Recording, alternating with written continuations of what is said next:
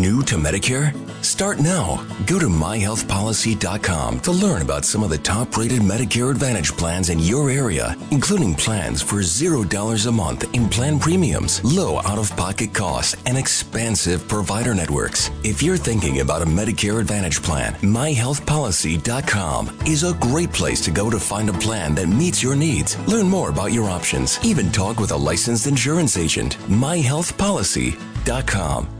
New to Medicare? Go to myhealthpolicy.com. With myhealthpolicy.com, you can compare plans from some of the nation's top insurers. Start now to find a plan and apply online. myhealthpolicy.com makes it easy to find a Medicare Advantage plan in your area, including plans for $0 a month in plan premiums, low out of pocket costs, and expansive provider networks. My decision, my Medicare. myhealthpolicy.com.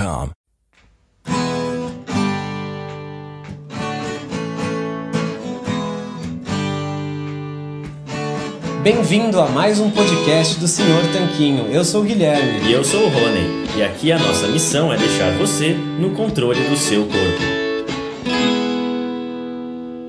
Esse podcast é um oferecimento da loja online Tudo Low Carb. E o que é a loja online Tudo Low Carb? Bom, a Tudo Low Carb é uma loja que vende, como o próprio nome já diz, somente produtos que se encaixam numa dieta low carb e cetogênica. Lá você vai encontrar de tudo, desde farinhas, farinhas de amêndoa, farinha de amendoim, farinha de coco, farinha de linhaça, adoçantes, xilitol, eritritol, estévia, dentre muitos outros temperos e produtos naturais feitos com comida de verdade. O mais legal é que a gente conhece a dona, é a Eliana, a gente já até entrevistou aqui no podcast. E a Eliana nos garantiu que ela está sempre procurando na internet para garantir que a Tudo Low Carb tenha os melhores preços dos adoçantes xilitol, eritritol e da farinha de amêndoa, que segundo a gente são os ingredientes mais importantes se você quer fazer receitas low carb. Então, se esse é seu caso, se você quer comprar xilitol, eritritol e farinha de amêndoas com o melhor preço da internet, é só você acessar tudolowcarb.com.br, porque lá é garantido que você vai encontrar. E você pode aproveitar para comprar diversos outros produtos low carb com qualidade. Olá, Tanquinho! Olá, Tanquinha! Sejam muito bem-vindos e bem-vindas a mais um episódio do nosso podcast. Dessa vez, a gente traz novamente uma convidada que fez muito sucesso aqui no podcast, a médica Ana Marta Moreira. Tudo bem, Ana? Olá, tudo bem? Boa tarde, oh, boa tarde, né, que para mim agora, a todos os tanquinhos. Olá, Ana, agora é o Rony falando aqui. E primeiramente, muito obrigado por estar tá gravando com a gente novamente. Para quem não lembra ou para quem ainda não ouviu, a Ana já gravou com a gente um outro episódio de podcast, que foi o episódio número 49, e ele foi ao ar tem coisa de um ano, foi em março de 2019. E daquela vez a gente falou com a Marta bastante sobre intestino e saúde intestinal, e muita gente gostou, só que a gente vai falar de uma outra parte do sistema digestivo, que é o estômago. Ô Ana, na sua clínica, nos casos que você vê, quais são os problemas estomacais mais comuns que aparecem? Muita queixa que eu recebo né, é a gastrite, na verdade, a, é, a dispepsia, né, o desconforto estomacal, a gente costuma chamar de dispepsia, e uma que não pertence ao estômago, né, mas é, também está relacionada à saúde gástrica, que é a doença do refluxo, famoso refluxo gastroesofágico. Com certeza essas duas queixas são as maiores disparadas.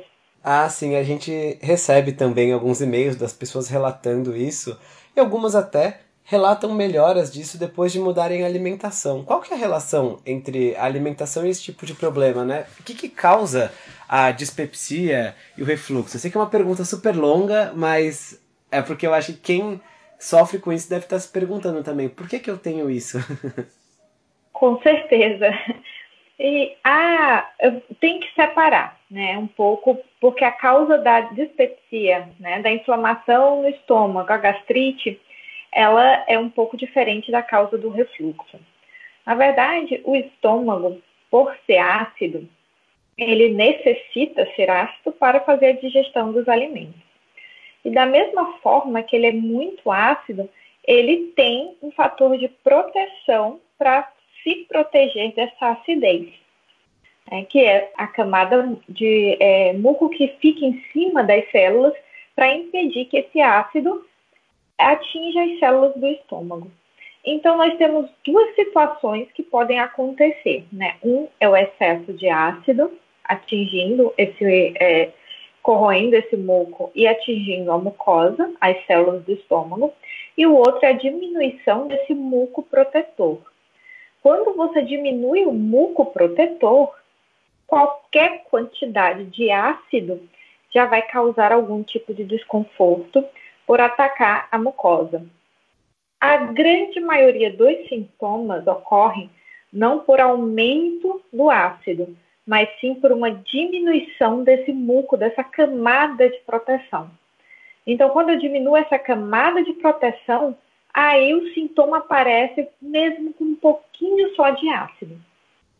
É, e essa camada de proteção, ela pode ser diminuída, seja por fatores relacionados à alimentação, como também fatores relacionados ao dia a dia, como o estresse, a falta de sono, é, tudo isso pode diminuir esse muco protetor. Cigarro, álcool e a, dentro da alimentação, né, os alimentos industrializados, é, superindustrializados, eles também têm esse efeito de diminuir o muco. Então, quando o muco baixa, é como se fosse uma pessoa careca indo para o sol o cabelo ele protege a nossa cabeça, né? Então, uma pessoa careca e uma pessoa cheia de cabelo no sol ao mesmo tempo, o careca ele vai sentir desconforto, independente do sol. Não sei se deu para entender. Sim, sim, com certeza, Ana, deu para entender, sim. Então, é, quer dizer que com alterações no estilo de vida, na dieta, na, no estresse, podem é, reverter alguns desses sintomas? podem reverter. Em alguns casos, é necessário algum tipo de intervenção, né, medicamentosa, fitoterápica, mas com certeza a alteração, a mudança nesse estilo de vida já vai atuar de forma muito interessante nessa melhora dos sintomas. É, também esqueci de falar, mas existem remédios né, que são extremamente abusados, né, são muito tomados, como por exemplo os é, anti-inflamatórios. Os anti-inflamatórios, eles têm essa também, essa, essa característica de diminuir esse muco. E é muito comum pessoa, por exemplo, vai para academia, toma já um anti-inflamatório para evitar dor. Né? As pessoas não vão à academia, tem muita dor na coluna, e ao invés de fazer né, o alongamento, a fisioterapia toma o anti-inflamatório para diminuir a dor. Então, hoje, um os remédios mais é, abusados, né, mais, mais, consumidos em excesso, são os anti-inflamatórios, que têm essa característica também de diminuir essa, esse muco protetor. Existem, por exemplo, pessoas que tomam de forma crônica o AS, né, que é, é um anti-inflamatório, mas também tem outras funções que, e por isso são muito prescritos, e essas pessoas, elas vão ter, então, essa mucosa bastante fragilizada. Então, assim, às vezes a mudança do estilo de vida a gente consegue recuperar esse muco, né, essa barreira de proteção. Mas às vezes no começo é preciso algumas intervenções com fitoterápico, algum tipo de medicamento, para poder estar tá restaurando essa, essa barreira de mucosa. Ah, e um comentário curioso também para quem toma anti-inflamatório para ir para academia é que também tem estudos mostrando que eles atrapalham nos resultados do seu treino, né? Tem estudos aí mostrando que parte da resposta hipertrófica do treino vem também por um pouco de inflamação. Então, você tomar um anti-inflamatório não esteroidal, né? Tipo, esses remédios que as pessoas compram no dia a dia, ibuprofeno, o que seja, elas acabam diminuindo os resultados dela na academia, ao mesmo tempo em que, como você está falando, diminuem o funcionamento, a, diminui a proteção né, do sistema estomacal. Então é engraçado ver que a pessoa tenta corrigir com drogas uma coisa que tem uma causa mais profunda, ela só mascara um sintoma e causa um outro problema ainda. Exatamente. Isso, isso é muito comum, né? principalmente no que diz respeito a remédio. As pessoas elas tomam um remédio e não entendem né, que o medicamento, a droga, ela para ter, ela tem um efeito, mas para ela te dar aquele efeito, ela cobra os efeitos colaterais. Toda droga, todo medicamento tem efeitos colaterais. Então você está comprando o efeito principal, mas também está comprando os efeitos colaterais. Né? Então não é, não é que nós sejamos contra o uso de remédio, mas certamente o uso de remédio de forma indiscriminada e principalmente para mascarar sintoma é, não é uma boa jogada. E é, também, por exemplo, os é, famosos prazóis, né, os inibidores da secreção ácida.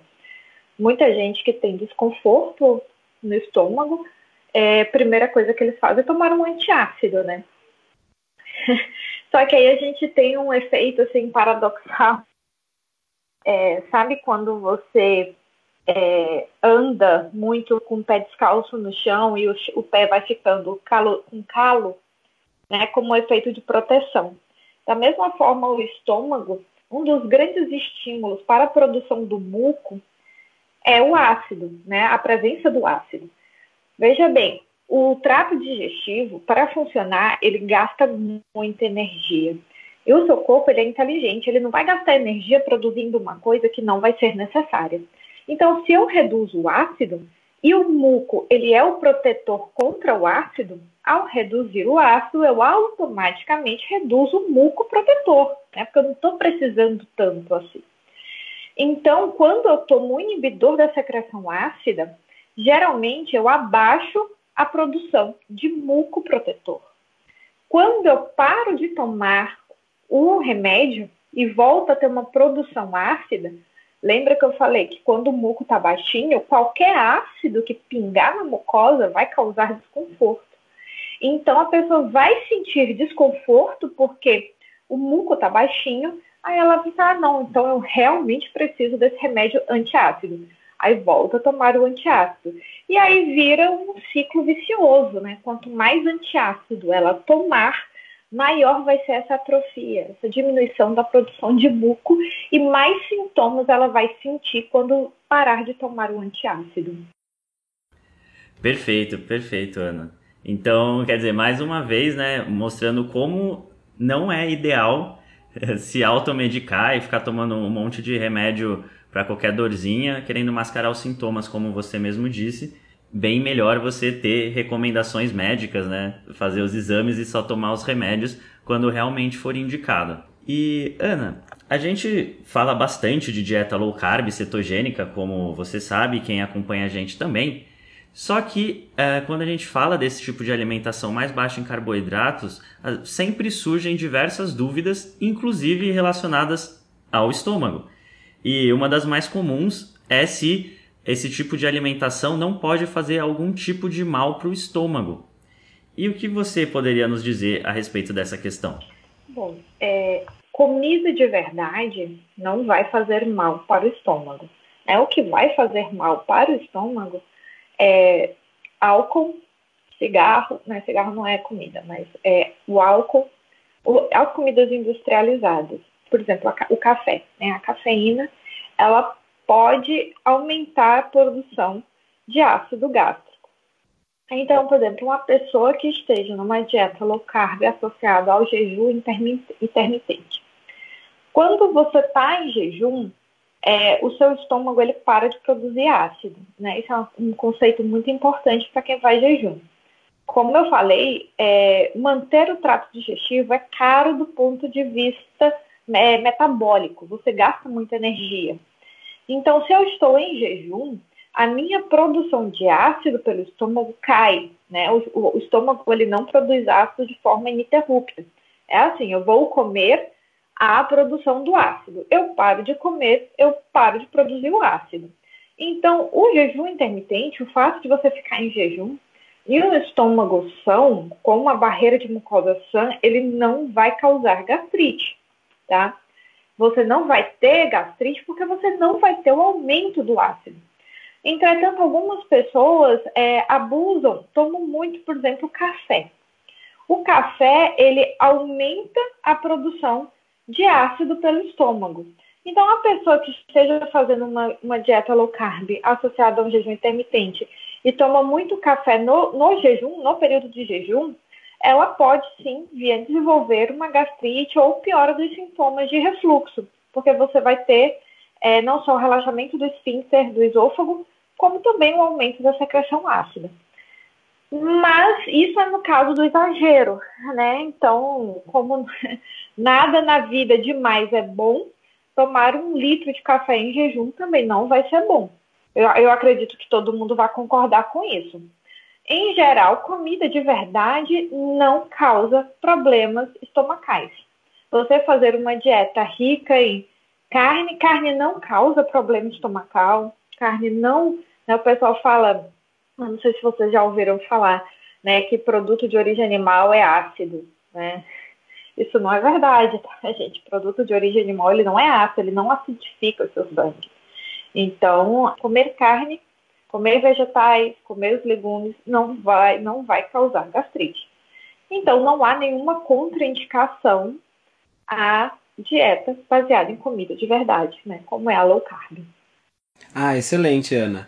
Então a gente pode dizer que comer comida de verdade e fazer jejum não vai causar prejuízos para o estômago. Mas a gente escuta muitas vezes as pessoas dizendo: se eu já tenho esses problemas de estômago, tem alguma precaução a mais, alguma medida extra que eu tenha que fazer, que eu tenha que considerar quando for mudar a minha alimentação?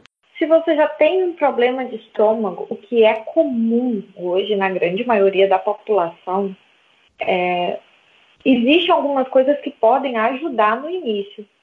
Por quê? Quando nós, é, a, partir do momento que nós envelhecemos, né, a partir do momento que nós temos hábitos como, por exemplo, uma dificuldade, é, não dormimos bem à noite, a nossa secreção ácida ela vai diminuindo. Então, pode ser que haja uma dificuldade de digerir aquele alimento que você esteja comendo por diminuição do ácido dentro do estômago. Só que isso ocorre seja com uma dieta cetogênica, seja com uma dieta low carb ou uma dieta rica em produtos industrializados, né? Então, não vai ser o tipo de alimento que vai alterar. Entretanto, é, quando você pega, por exemplo, vegetais, mesmo os que são ricos em fibras, né, como as crucíferas, esse, esse tipo de alimento, eles são alimentos que precisam ser mais bem mastigados. Né? A carne, ela precisa ser mais bem mastigada. É, comer um alimento refinado, ele é mais fácil do ponto de vista é, de mastigatório, certo? Por isso que as pessoas falam que a, a nossa mandíbula está evoluindo, né? Porque nós estamos comendo muito comida industrializada, não estamos mastigando é, a comida que deveríamos estar mastigando. Então, você comer, por exemplo, uma batata chips, né, um, um Ruffles da vida, o esforço mastigatório disso ele é muito pequeno. Você for comer, por exemplo, um brócolis al dente, né, que é a forma mais, é, mais correta de comer o brócolis e não aquele brócolis desmanchando, mas um brócolis al dente ele requer um pouco mais de esforço para mastigar. A carne ela requer um pouco mais de esforço para mastigar. Então, se você não presta atenção na mastigação, aí sim, essa parte da, da comida de verdade ela pode ser mais desafiadora um purê de batata, você não tem dificuldades para mastigar. Um macarrão, né? O macarrão também você não tem dificuldade de mastigar nenhuma. O arroz também não.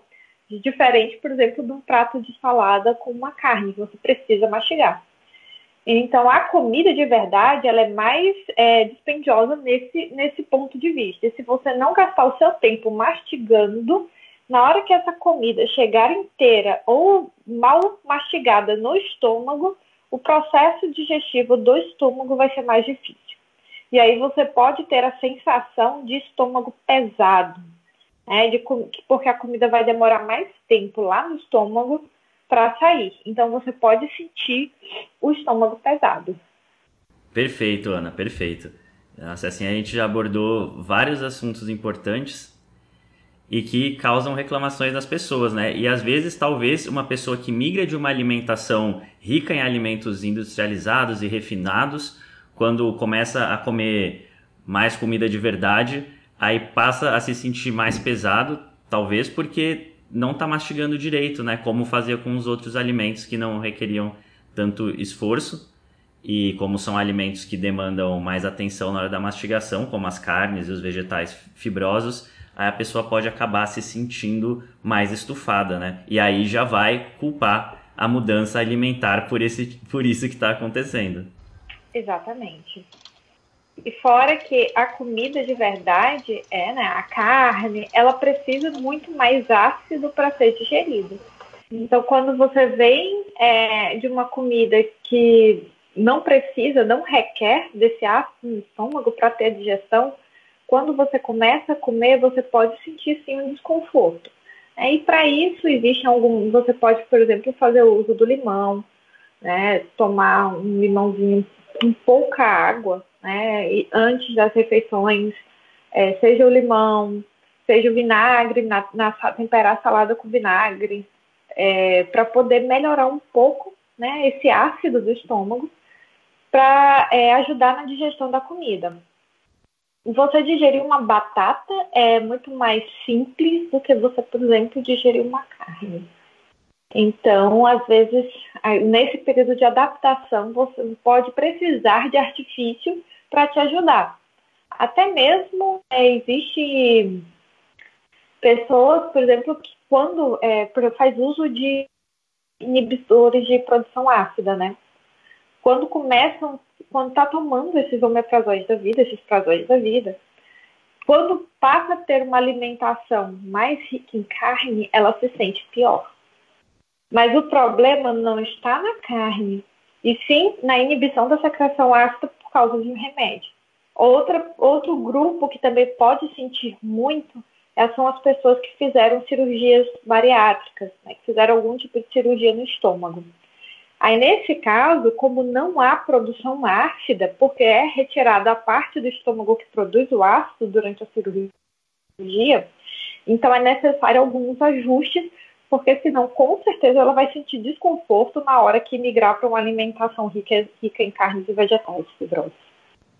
Outro grupo que também pode sentir é o pessoal que tem é, problema na vesícula, porque uma dieta é, low carb, cetogênica, geralmente é uma dieta que tem consumo de gordura. E, e para quem tem, por exemplo, pedras na vesícula ou retirou a vesícula, é, pode ter um problema de adaptação também quando começar a consumir alimentos ricos em gorduras. Entendi. Então, a pessoa que não tem a vesícula, que tipo de adaptação ela pode ter que, que pensar, na verdade, né? Porque a gente vê muitas vezes, e aqui eu tô fazendo até o papel meio advogado do diabo, porque as pessoas muitas vezes você fala, ah, é importante combater as causas originais. Então você parar de consumir os ultraprocessados, você diminuir um pouco o consumo de carboidratos refinados, consumir talvez uma dieta com mais comida de verdade, mais vegetais, mais plantas é, mais carne. E a pessoa fala, ah, mas isso é de mais difícil de gestão, eu já não tenho a vesícula. Porque a gente sabe que tudo muitas vezes se torna uma desculpa para evitar a adoção de, de novos hábitos, né? Então, quando a pessoa tem esse tipo de objeção, o que, que a gente pode falar para ela? O que, que a gente pode ajudar ela, orientar, para ela poder fazer essa transição de maneira mais despreocupada? Primeiramente, eu quero deixar bem claro não é a gordura da dieta que causa pedra na vesícula, tá? Isso é um mito, é um conceito errado que a gente tem. Na verdade, as dietas ricas em gordura, elas previnem a pedra na vesícula. Porque a pedra na vesícula é formada quando a bile fica muito tempo parada dentro da vesícula biliar, entre outros fatores, tá? Também tem fatores hormonais envolvidos. Quando eu paro de consumir gordura, é, eu paro de convocar essa bile para expulsar esse conteúdo, e quanto mais tempo esse conteúdo ficar parado, maior a chance de precipitar e formar pedra. Então, quando eu é, já tenho pedra, o que acontece? Não é a gordura que causa a pedra. Entretanto, se eu já tenho pedra na vesícula, pode ocorrer de eu sentir dor quando eu comer comidas que tenham gordura. Nesse caso, o que você vai fazer é observar a sua tolerância. Porque algumas pessoas vão ter é, sintomas com a gordura adicionada aos alimentos. Né? Você vai preparar uma carne frita da manteiga. Algumas pessoas elas vão ter problema com essa gordura adicionada, essa gordura a mais, então é melhor evitar tá? Nisso no caso de já ter pedra. Outra coisa importante para falar é que o processo de emagrecimento por si só pode causar pedra na vesícula, tá? É, então, tipo assim, a culpa não é da dieta. Ah, eu não tinha pedra na vesícula, comecei a comer, é, fazer uma dieta low carb, high fat, e fiquei com pedra na vesícula. Não, não foi a gordura que você fez a dieta que surgiu pedra na vesícula. Ou foi o processo de emagrecimento que pode dar, ou foi que você não sabia, começou a ter sintoma porque começou a comer a gordura e o diagnóstico foi feito por conta disso.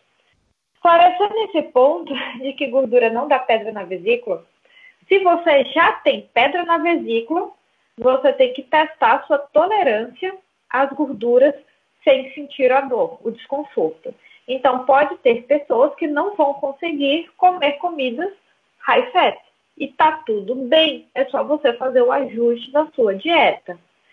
Para quem já tirou a vesícula, a gente vai ter também é, duas situações.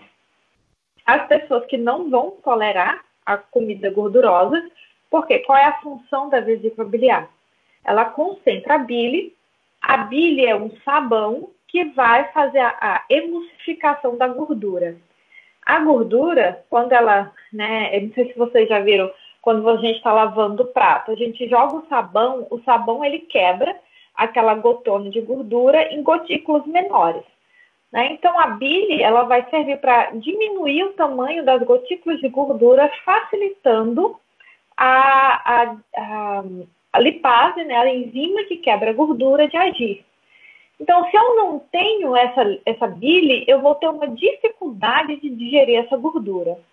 Então, a gordura não digerida, ela pode acelerar o trânsito intestinal, né, porque a gordura ela emulsifica ali as fezes e isso vai passar mais rápido e causar um quadro que a gente chama de esteatorreia, né, que são aquelas fezes ricas em gordura. É aquelas fezes que vão boiar no vaso sanitário, que vai é, ter uma coloração mais amarelada. Geralmente são, é, vai ter um cheiro mais forte, mais característico. Então, sem a vesícula biliar, nós não temos uma digestão correta da gordura. A gente entra em dois casos. Ou reduzir a, a quantidade de gordura ingerida até uma quantidade que seja confortável né, que não cause esteatorreia, ou fazer um uso de é, sais biliares. Existem é, manipulados ou existem sais biliares importados, tem país que é permitido, né? Por exemplo, os Estados Unidos existem sais biliares. No Brasil é manipulado, não tem para venda própria de consumo. Nesse caso, você pode fazer né, o uso de suplementação de sais biliares para poder ajustar a, a tolerância que você tem à ingestão de gordura. Normalmente, o sal biliar, ele, ele, vai ser, ele tem que ser prescrito né, pelo profissional de saúde. A única ressalva que eu faço é o sal biliar ele tem que ser prescrito em cápsula gastroresistente. Eu vejo muita prescrição é, de sal biliar em cápsulas normais e quando esse sal biliar ele está no estômago, ele pode causar gastrite. Então, o sal biliar ele é prescrito pelo profissional de saúde e tem que ser em cápsula gastroresistente para ele ser liberado no intestino para facilitar a digestão da gordura. Só dar um recado rapidinho aqui para você. Se você tá gostando dessa entrevista, então você vai gostar do nosso livro 120 Verdades sobre a Dieta Low Carb. Apesar do nome, esse livro trata sobre 120 pontos super importantes no formato de perguntas e respostas simples a respeito de saúde, alimentação e boa forma. Se você tem interesse nesses assuntos, que eu acho que é o caso já que você está ouvindo esse podcast, então eu sugiro que você visite assim que acabar de ouvir esse áudio a nossa página Senhor tanquinho.com barra 120 verdades. Lá você vai encontrar todas as informações necessárias a respeito desse verdadeiro compêndio da saúde e boa forma, que foi inclusive lido e revisado por diversos profissionais da área. Provavelmente esse podcast que você está ouvindo é de um dos profissionais que leu esse livro e o prefácio foi escrito pelo nosso querido Dr. José Neto. Inclusive o Dr. Souto também ajudou a ler e revisar esse livro, tá certo? Então você tem interesse, acabando de ouvir esse podcast, digita lá no seu navegador senhortanquinho.com/120 verdades. É isso. Vamos voltar para a entrevista. Nossa, acho que ficou sim bem claro, Ana. Nossa, muito bacana tudo isso que você colocou a respeito da da bile e da vesícula biliar. Uh, que realmente é, são questões que o pessoal levanta bastante também. Tem muita gente que quer começar a trocar alimentação e não tem vesícula, ou tem pedra na vesícula e fica meio perdido sobre poder, não poder, se tem algum tipo de restrição, cuidado. E acho que com essa resposta já deu para sanar bem todo esse tipo de dúvida que acaba surgindo. Teria mais alguma coisa que para complementar a respeito de vesícula, Ana? Então, é, qualquer cirurgia que altere a anatomia normal, como por exemplo cirurgias bariátricas, cirurgias de vesícula, né, para retirada de vesícula, a alimentação ela vai ser prejudicada. Não tem jeito. E uma vez que você retirou a vesícula ou modificou a anatomia normal do estômago, de forma irreversível, é, você vai ter dificuldades alimentares que precisam ser ajustadas. Então, acho assim que isso é uma coisa que tem que ficar muito claro, é, principalmente porque assim, você retirar a vesícula não tem jeito. Você está com sintoma, está inflamando, está com pedra, sintomático, você tem que retirar, né? Isso aí não tem jeito. Mas é uma coisa que, por exemplo, quem vai fazer cirurgia no estômago precisa estar ciente é você sempre vai precisar fazer ajustes alimentares, porque a sua anatomia não está mais normal, portanto, você vai apresentar dificuldades de digestão. Né? Então, não tem jeito. Pessoas que tiraram a vesícula, pessoas que tiraram parte do estômago, vão apresentar dificuldades digestórias, geralmente de forma irreversível. Então, há uma necessidade de cuidados após a cirurgia. Tá? Não é que você é, tirou a vesícula nunca mais vai poder comer gordura. Geralmente há uma, há uma adaptação da microbiota intestinal, tá? Com a, a adaptação dessa microbiota, você vai começar a digerir melhor as gorduras. Então, geralmente, no início, logo após a cirurgia, você vai apresentar diarreias, a alimentação gordurosa, mas geralmente você, é, você pode apresentar uma adaptação também. Então, assim, não é que você nunca mais vai poder comer gordura. Entretanto, a sua tolerância à gordura, ela vai ser diminuída. E isso é individual, tá? Não, não existe um, um número que seja igual para todo mundo. Isso vai ser individual. Normalmente, o que eu recomendo é a pessoa fazer um diário alimentar e ver o quanto de gordura ela consegue comer e o que vai ser o controle dela é o cocô. Se o cocô fazer esteatorreia, né, que é isso que eu falei, das fezes boiar, das fezes aderirem ao vaso, né, quando tem gente que faz cocô e o cocô fica grudado na borda do vaso sanitário. Essas fezes, elas geralmente são as fezes que são ricas em gordura. São aquelas fezes que boiam e que ficam, que grudam na borda do vaso sanitário. Então, você vai observar, se você comeu um ossobuco e apresentou isso, então você vai ter que diminuir a quantidade de gordura né, do tutano. É um exercício de autoobservação e nesse período a suplementação de sais biliares pode ajudar a digerir melhor. Eu adorei essa sua resposta, Ana, porque eu acho que ela tocou em dois pontos muito interessantes. O primeiro, que é a própria adaptação do organismo, né, a alimentação e o quanto que existe essa, digamos, eu gosto de pensar como uma sabedoria natural do corpo de ele se adaptar ao contexto alimentar aos poucos, ele ter a capacidade, né, igual a gente fala em outros, em outros contextos, mas de ele usar mais a glicose como combustível, mais a gordura como combustível, conseguir viver bem numa dieta com mais vegetais, menos vegetais, mais carne, menos carne, mais gordura, menos gordura. Acho isso fascinante. E a segunda é um outro ponto que é o do diário alimentar, que é uma ferramenta tão poderosa para diagnosticar tantas coisas, né? Tanto comer emocional, quanto a reação que você tem a determinados alimentos, quanto talvez uma reação nesse sentido da gordura mesmo e da dos problemas estomacais, da os problemas de você não ter a vesícula. E é uma coisa que não dá tanto trabalho assim, mas que talvez por exigir uma certa consistência poucas pessoas fazem, mas é mais um lembrete de mais uma situação em que pode ser útil você ter esse olhar mais, digamos, distanciado, olhando as coisas. Eu como isso, acontece isso. Eu acho fascinante. Perfeito. E é uma, uma ferramenta que não tem custo, né? É de graça. É verdade. Às vezes as pessoas procuram tanto um novo suplemento ou remédio que é algo que tem custo e pode ter efeitos colaterais. E isso que é uma ferramenta que não tem custo nenhum e nem lado negativo nenhum, é negligenciada. E falando em, em alterações alimentares e seus efeitos, a gente vê muita, muita gente contando que melhorou do refluxo depois de mudar para uma alimentação low carb ou cetogênica. Por que, que isso acontece, Ana? Qual é a relação entre os carboidratos ou a dieta low carb em si e o refluxo gastroesofágico? Perfeito. Primeiro, o refluxo gastroesofágico ele ocorre geralmente, tá? Não por causa de um excesso de ácido no estômago. É, na verdade, se você for pegar uma grande maioria das pessoas, elas têm uma produção de ácido diminuída nesse estômago. O refluxo ele ocorre geralmente por erro alimentar. Né? A gente tem um anel, um esfíncter, que prende o final do esôfago impedindo a volta do, do alimento do estômago para o esôfago. É, o refluxo é isso, é a volta do alimento do estômago para o esôfago. O esôfago, ele é um cano de uma só via. É, as células dele não são preparadas como a célula do estômago para receber a volta desse conteúdo ácido.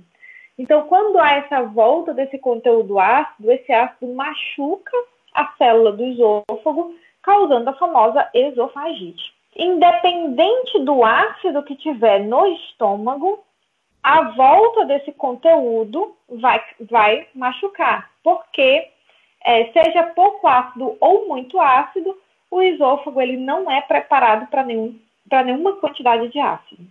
E por que, que as pessoas tomam então um antiácido e melhora? Porque então elas tiram completamente o ácido. O antiácido ele não trata a causa do refluxo. Ele vai diminuir a acidez desse estômago a ponto de que o conteúdo, quando retorna, não está mais ácido. E por não estar mais ácido, não causa dor. Porém, o refluxo continua ocorrendo. Alguns alimentos, eles pioram esse refluxo. Seja porque eles vão relaxar esse esfíncter, como, por exemplo, é, pimenta, pimentão, pimenta de cheiro, não precisa arder para poder fazer o refluxo, para poder relaxar esse esfíncter. Então, você pode ter, por exemplo, a cafeína, é, piora também. É, alimentos muito gordurosos, e aí eu falo, é, quando a gente fala em alimentos muito gordurosos, a população, ela geralmente ela tem uma alimentação é, com o produto industrializado, a maior parte dos produtos industrializados tem adição de gordura de óleos vegetais, né, como por exemplo o óleo de soja. Então, assim, não é a gordura animal presente na comida que, que vai piorar o refluxo. Muitas vezes a gente retira esses alimentos industrializados, a gente retira também a, essa ingesta de óleos vegetais, que por si só já vai melhorar o refluxo. E o, o que eu acho assim principal, uma coisa é o esfíncter relaxar e por isso a comida voltar. Outra coisa muito comum é a comida permanecer muito tempo no estômago e por isso essa comida subir, né? Fica mais fácil subir. Quando eu tenho uma dieta muito rica em produtos industrializados, o que, que acontece? Os produtos industrializados, a grande maior parte, eles existem pessoas que têm sensibilidades alimentares geralmente tem o quê? Tem soja, trigo, milho, é, leite, que são as coisas que causam muita, muita intolerância alimentar. Né? Segundo o manual da brasileiro de alergia, de alergologia, são as substâncias que mais causam alergias alimentares. São as proteínas que mais, são mais alergênicas, né? Soja, trigo, milho, leite, amendoim, é, clara do ovo. Então, quando eu tenho um alimento, quando a minha alimentação é basicamente soja, trigo e milho, é, gera-se essa intolerância alimentar e essa intolerância alimentar tenho uma resposta inflamatória local e com isso eu tenho um aumento da produção ácida né, por conta dessa resposta inflamatória. E com isso eu tenho uma piora do refluxo. Então, um dos mecanismos do refluxo também na alimentação é a, as intolerâncias alimentares não diagnosticadas. Uma vez que eu faço o diagnóstico e retiro esses alimentos que eu sou mais intolerante, eu regularizo essa produção de ácido e diminuo os episódios de refluxo. Então, que a gente já viu o mecanismo dos alimentos que soltam o esfíncter, os alimentos que são os que geram as intolerâncias alimentares, e tem um outro mecanismo que é o aumento da pressão intraabdominal. É quando eu aumento, é como se eu estivesse espremendo uma bexiga, um balão, é, assim, na base, e a, o ar sobe para cima, né? Então, se eu aumento a pressão dentro da minha barriga, eu forço o conteúdo do estômago a subir para o esôfago. Um, uma forma fácil de entender isso, por exemplo, é a grávida.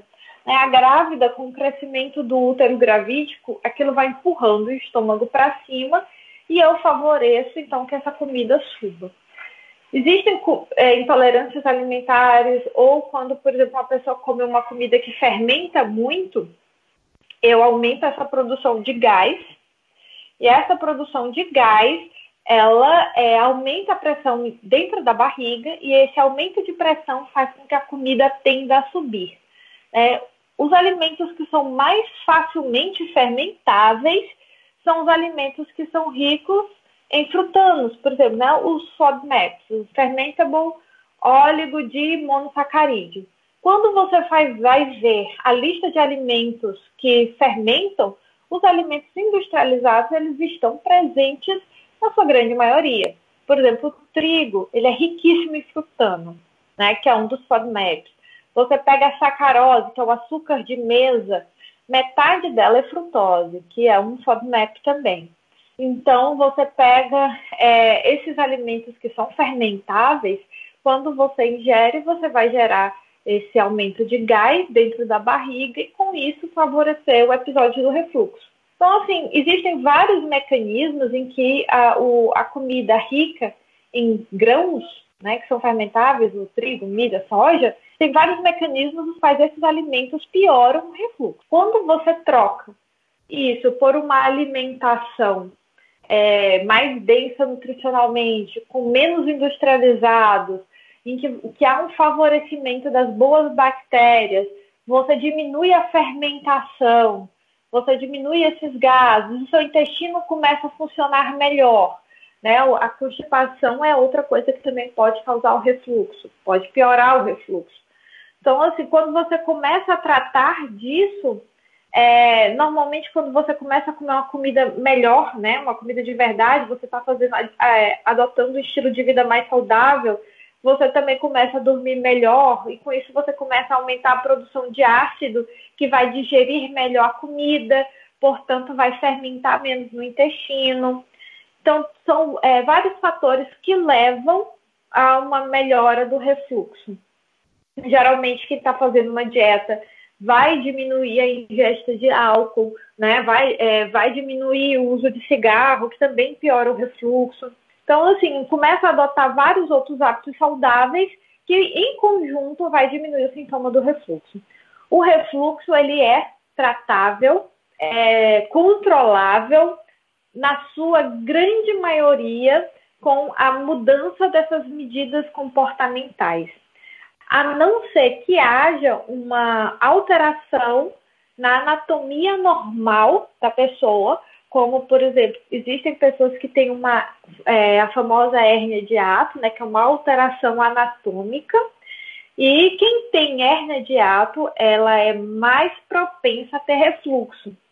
E nesses casos, pode ser que a, a sua medida comportamental não resolva o refluxo. Mas na grande maioria das vezes, quem muda esses comportamentos já apresenta uma melhora substancial da doença do refluxo gastroesofágico.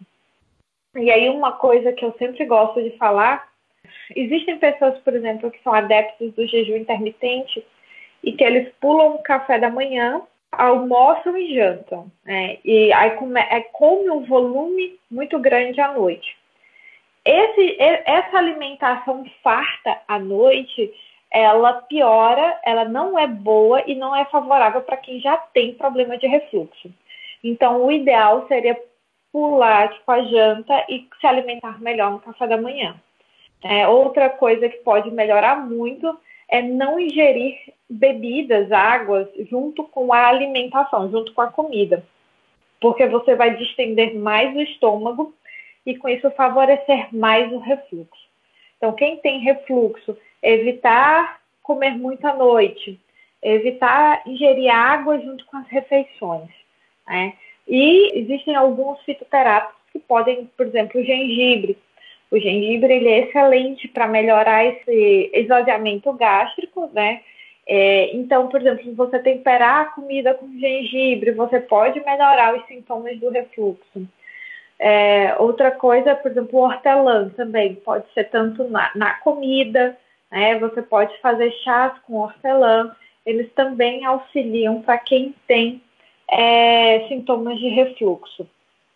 E quando a pessoa se está muito sintomática, é, claro, eu não recomendo a ninguém a fazer automedicação.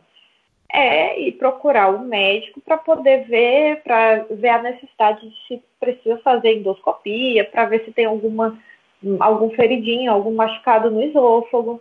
Mas para quem tem um, um refluxo leve, medida comportamental, dieta antes de tentar é, fazer algum tratamento com remédio.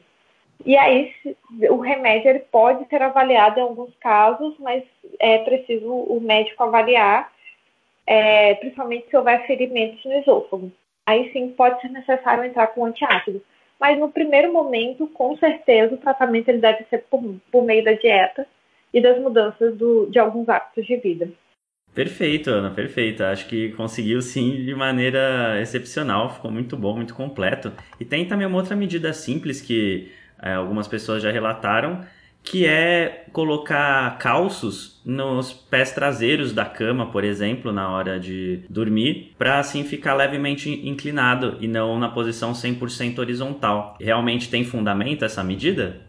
Tem, que seria o uso da gravidade ao nosso favor. Né? O pior período do refluxo é o período noturno, porque geralmente nós ficamos na horizontal. É, existe um mecanismo protetor que é o, o, mecanismo salivar, né? Por isso que quem tem muito refluxo, algumas pessoas falam que salivam muito, né?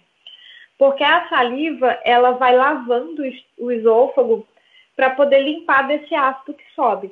Existe o refluxo que ele é normal, fisiológico, subir um pouquinho de ácido é normal. E o nosso mecanismo de defesa é essa produção de saliva. E quando nós estamos dormindo, nós produzimos menos saliva. Então, favorece o ácido ficar mais tempo no esôfago. Então, realmente, é, durante o período noturno, o refluxo é pior.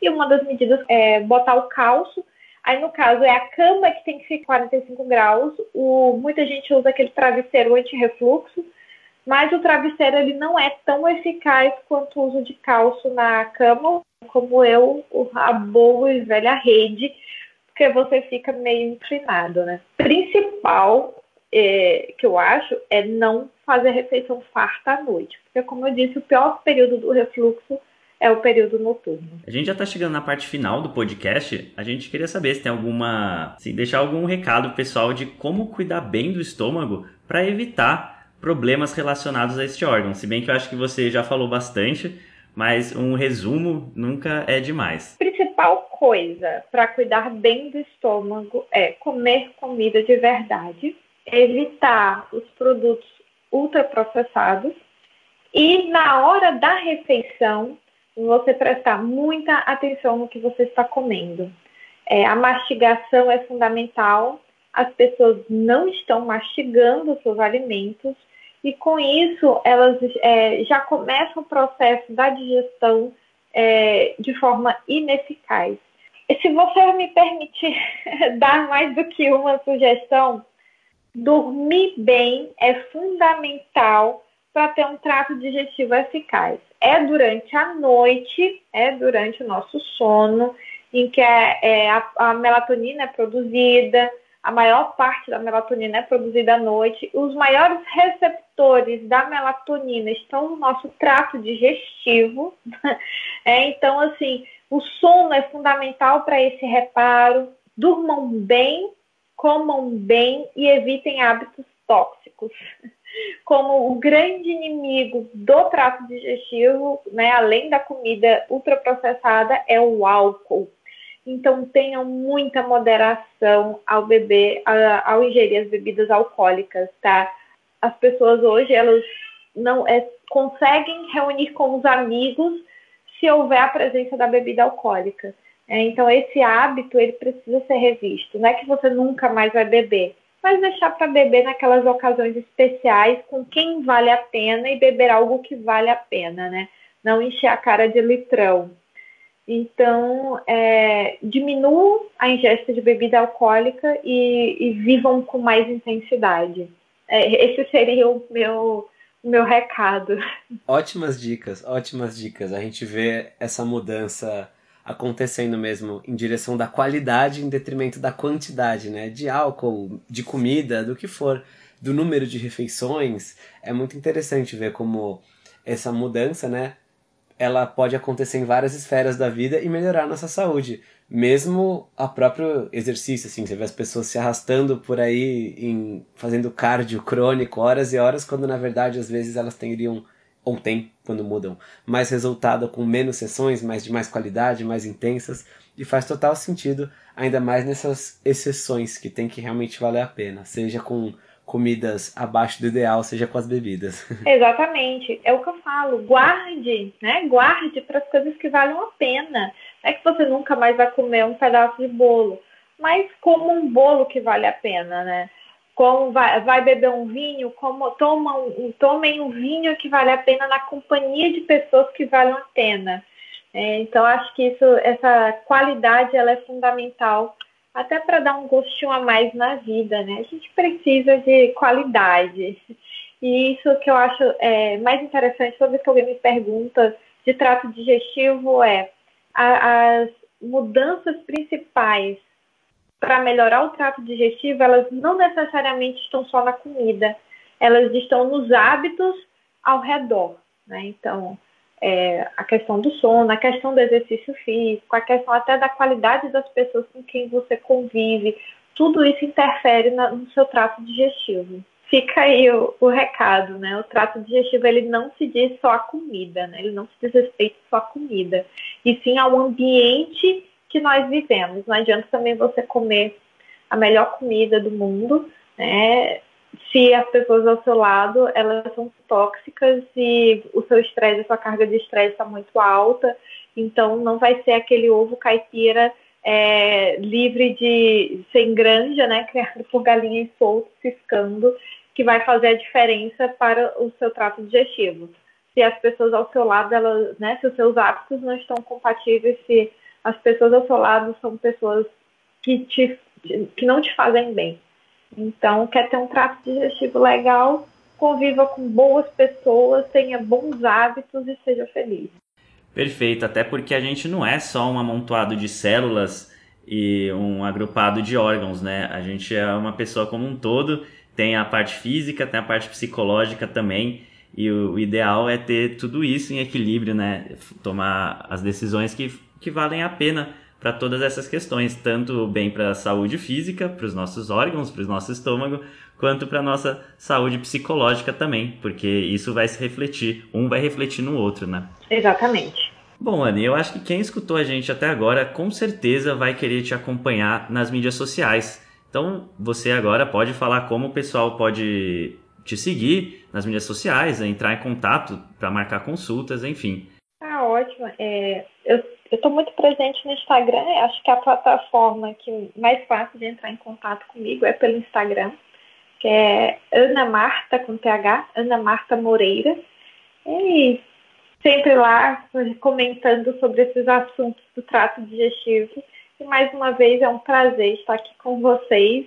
É, espero retornar outras vezes para a gente falar mais, que realmente toda vez a gente conversa muito. Né? Então sigam lá, Ana Marta Moreira. Com certeza, pessoal. Sigam a Marta lá no Instagram. Sigam a gente também, arroba Senhor Tanquinho. E continuem seguindo nosso podcast. Sempre tem profissionais bons. A Ana Marta é mais uma desses profissionais excelentes que a gente traz aqui no podcast para compartilhar conhecimento com vocês. E Ana, muito obrigado, muito obrigado de novo por mais esse super papo. Com certeza quem ouviu até aqui curtiu muito e vai te seguir para pegar ainda mais dicas. Com certeza. Foi um prazer, galera. Então é isso aí. Muito obrigado mais uma vez, Ana. Também gostaria de agradecer a todos os tanquinhos e tanquinhas que nos escutaram até aqui, que são parte da nossa audiência. Se você gostou desse episódio, mas ainda não segue a gente, é só começar a seguir no seu player de podcast favorito. A gente está por todos eles, tá certo?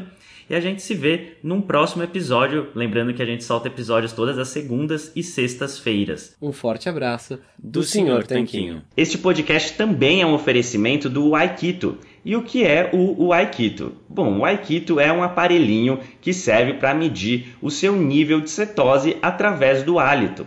Bom, a gente achou muito interessante esse aparelho porque você pode saber o seu nível de cetose sem ter que furar o seu dedo ou fazer um exame de sangue para isso. É um aparelho realmente revolucionário no mercado e o mais legal é que ele é uma tecnologia 100% brasileira.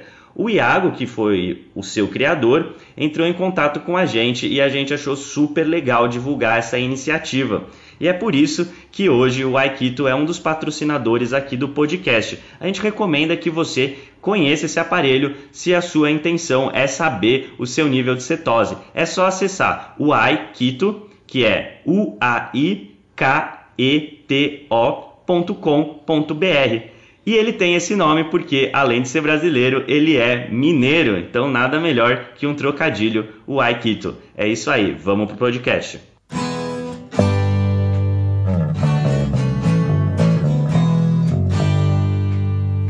Você acabou de ouvir mais um episódio do podcast do Senhor Tanquinho. Não deixe de se inscrever para não perder nenhum episódio com os maiores especialistas para a sua saúde. Total Wine and More announces points with a purpose. Now through September 13th, collect five times points on wines and spirits. Points earned equals a matching donation to local charities. Up to $2 million in total. Shop with us today or visit TotalWine.com. Terms and conditions apply. New to Medicare? Start now. Go to myhealthpolicy.com to learn about some of the top rated Medicare Advantage plans in your area, including plans for $0 a month in plan premiums, low out of pocket costs, and expansive provider networks. If you're thinking about a Medicare Advantage plan, myhealthpolicy.com is a great place to go to find a plan that meets your needs. Learn more about your options, even talk with a licensed insurance agent. myhealthpolicy.com.